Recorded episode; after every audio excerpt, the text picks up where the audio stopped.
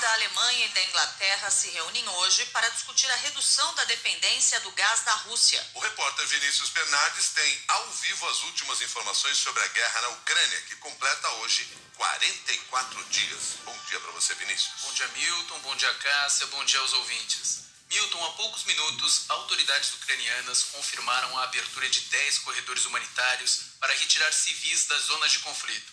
Agora há pouco, a inteligência britânica informou também que tropas russas deixaram completamente a região norte da Ucrânia. Os soldados se deslocaram para a Rússia e para, para a Belarus. Ao longo da madrugada, os confrontos seguirão intensos no leste e no sul do país. Dois mísseis russos atingiram uma estação de trem usada para a saída de civis. Até o momento, não há informações de mortos e feridos. Ontem, em um vídeo divulgado nas redes sociais, o presidente Vladimir Zelensky disse que a situação na cidade de Borodianka é ainda mais assustadora do que a de Bucha. Até agora, 26 corpos foram encontrados em meio aos escombros da região. Nesta quinta-feira, a Assembleia Geral da ONU decidiu suspender a Rússia do Conselho de Direitos Humanos do órgão. O Kremlin classificou a medida como ilegal. Foram 93 votos a favor e 24 contra. 58 países, incluindo o Brasil, se abstiveram. Segundo o Itamaraty, a decisão foi tomada para evitar uma polarização do conflito. Para hoje, está prevista uma reunião entre os líderes da Alemanha e do Reino Unido para discutir formas de diminuir a dependência do gás russo na Europa. Também hoje, a presidente da Comissão Europeia, Ursula von der Leyen, deve chegar à capital Kiev para se encontrar com o presidente Vladimir Zelensky. Milton Cássia, volto com vocês. Essas foram as informações do Vinícius Bernardes, agora que são 6 horas e 5 minutos. Caixa Econômica Federal vai liberar hoje a consulta para o saque extraordinário de até mil reais do FGTS. O calendário de pagamento começará pelo mês de nascimento do trabalhador. Os nascidos em janeiro recebem no dia 20 de abril. Quem faz aniversário em fevereiro poderá sacar no dia 30. Em maio, o dinheiro estará disponível para os nascidos entre março e setembro e em junho para quem nasceu nos últimos três meses do ano. O valor a ser liberado vai depender do saldo que cada pessoa possui no fundo, considerando a soma dos valores disponíveis de todas as suas contas do FGTS. Hoje já vai dar para saber quando é possível, quanto é possível sacar ou avisar ao banco que quer deixar lá rendendo 3% ao ano. Caso não avise, o dinheiro vai para a poupança digital do trabalhador. E se não houver movimentação até 15 de dezembro, volta para o fundo de garantia corrigido. A previsão do governo é que sejam liberados 30 bilhões de reais para 42 milhões de brasileiros beneficiados. 6 horas, 6 minutos. O presidente do Fundo Nacional de Desenvolvimento Educacional é acusado de mentir durante depoimento à Comissão de Educação do Senado sobre o escândalo de superfaturamento de ônibus escolares. A versão apresentada por Marcelo Ponte é desmentida por documentos internos do próprio FNDE. Os documentos mostram que o valor inicial sugerido pela área técnica do fundo para aquisição dos coletivos era de 1 bilhão e 300 milhões de reais. Depois, a equipe do diretor de ações educacionais do fundo, Garrigan Amarante, apresentou uma estimativa de preços superior a 2 bilhões para o pregão. Após os alertas dos órgãos de controle, o valor baixou para 1 bilhão e meio, mas depois subiu de novo para mais de 2 bilhões, sem justificativa. A suspeita era de que os ônibus iriam custar 700 milhões de reais a mais do que o valor de mercado. O FNDE só reduziu o valor para um bilhão e meio na véspera do pregão realizado terça-feira agora, depois que o escândalo foi denunciado pela imprensa. O Tribunal de Contas da União proibiu o órgão do MEC de divulgar o resultado do leilão por causa das suspeitas de corrupção. Durante o depoimento na Comissão de Educação do Senado, o presidente do FNDE, Marcelo Ponte, tentou negar que o recuo do governo tenha se dado por causa das denúncias. É, informo que a imprensa divulgou o relatório um mês após todas as providências terem sido é, resolvidas, superadas pela nossa área técnica.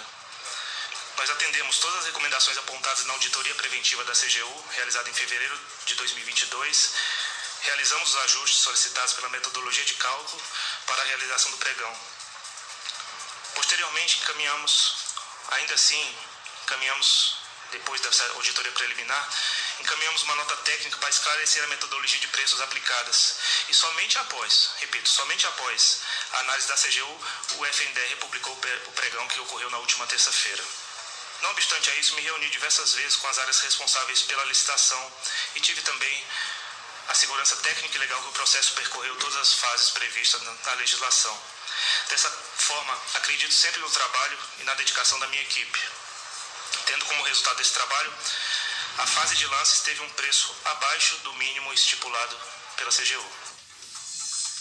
O senador Alessandro Vieira, do PSDB de Sergipe, perguntou ou questionou Marcelo Ponte sobre as alterações nos valores do leilão. E ele não conseguiu explicar. Por que, que esse valor voltou para 2,045 bilhão no termo de referência? O senhor sabe informar? Não, você informar que o despacho final da diretoria e instrução ao pregoeiro ficou em 1,5 1 bilhão 567 milhões e, e os lances ficaram abaixo desse valor, inclusive. O que aconteceu aqui? Sendo o pregão ocorreu na fase de lances, tá? Não foi homologado ainda. Sim, eu estou acompanhando perfeitamente. E está seguindo todos os processos da CGU e recomendações que foram feitas. É, efetivamente, o senhor não consegue responder a pergunta que eu estou lhe fazendo? Estou respondendo, senhor senador. Não, o senhor não está. Todos os procedimentos foram, foram, foram de acordo com a CGU, que acompanhou todas as fases do processo, senador. Mas parece que não é essa a pergunta. É, exatamente. Eu quero entender, porque veja, a gente tem a movimentação. O processo fica parado, escândalo na imprensa. E a republicação já foi interno. um bi e meio também. A republicação, a, a já saiu com um bi Quando foi feita a republicação? Salvo engano, 24 ou 25 de março. Oito dias antes do, do pregão que ocorreu na terça-feira.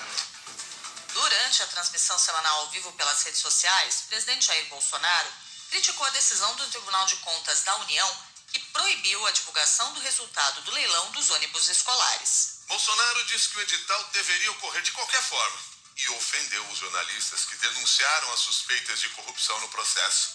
Deixa acontecer a licitação. Por que deixou acontecer? Ah, é fruto do jornalismo investigativo. Investigativo não tem toca nenhuma, rapaz.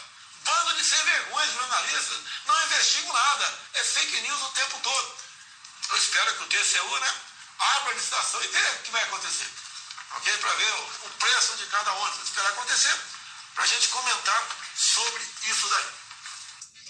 No depoimento no Senado, o presidente do FNDE também falou sobre o relacionamento que mantinha com os pastores Gilmar Santos e Arilton Moura, acusados de cobrar propina para facilitar a liberação de verbas do MEC. O escândalo derrubou o ministro da Educação Milton Ribeiro, que também é pastor. Marcelo Ponte admitiu que os pastores ajudavam a organizar os encontros do MEC com prefeitos em busca de verbas, mas alegou que o papel dos religiosos era apenas rezar.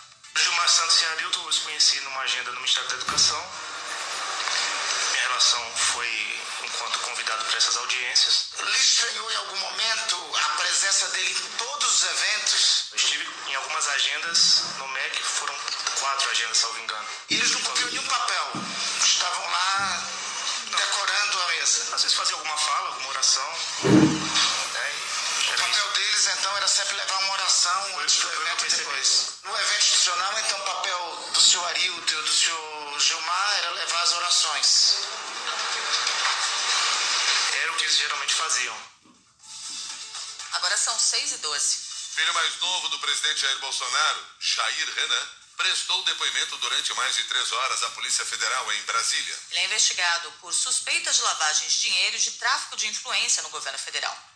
Segundo a denúncia, no fim de 2020, o filho do presidente abriu uma empresa e a festa de inauguração do escritório teve cobertura de fotos e vídeos feita de graça por uma produtora que prestava serviços para o governo federal. Entre os convidados da festa estava um dos sócios da empresa Gramazine, do ramo de mineração e construção. Na época, a empresa doou um carro elétrico ao parceiro comercial do filho do presidente, Alan Lucena. Também em 2020, Jair Renan teria intermediado duas reuniões entre a Gramazine e o Ministério do Desenvolvimento Regional. O assunto tratado foi um projeto de construção de casas populares. Ontem, acompanhado do advogado da família Bolsonaro, Federico Wassef, Jair Renan deu uma entrevista ao SBT e negou as acusações. Eu me sinto revoltado com isso tudo que está acontecendo. Eu nunca recebi nenhum carro, nenhum dinheiro. Nunca fiz lavagem de dinheiro. Isso tudo é matéria jornalística com fake news. Que estão tentando me incriminar uma coisa que eu não fiz. Eu não marquei nenhuma reunião com o governo.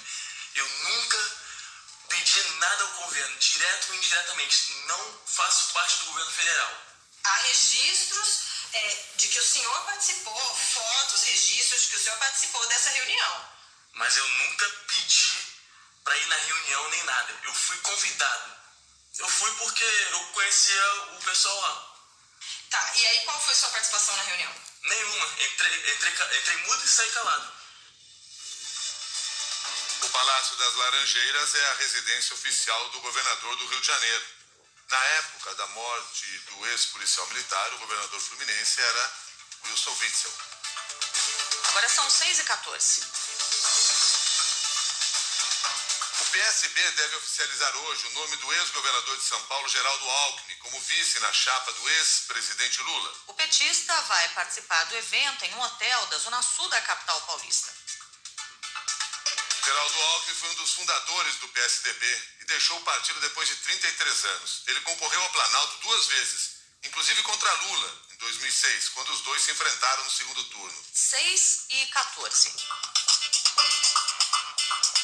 O ex-prefeito de São Paulo, Fernando Haddad, do PT, lidera a corrida pelo governo do estado, segundo o Datafolha. O petista tem 29% das intenções de voto e é seguido por Márcio França, do PSB, com 20%. O ex-ministro de Infraestrutura, Tarcísio de Freitas, do Republicanos, tem 10%. E o atual governador de São Paulo, Rodrigo Garcia, do PSDB, 6%.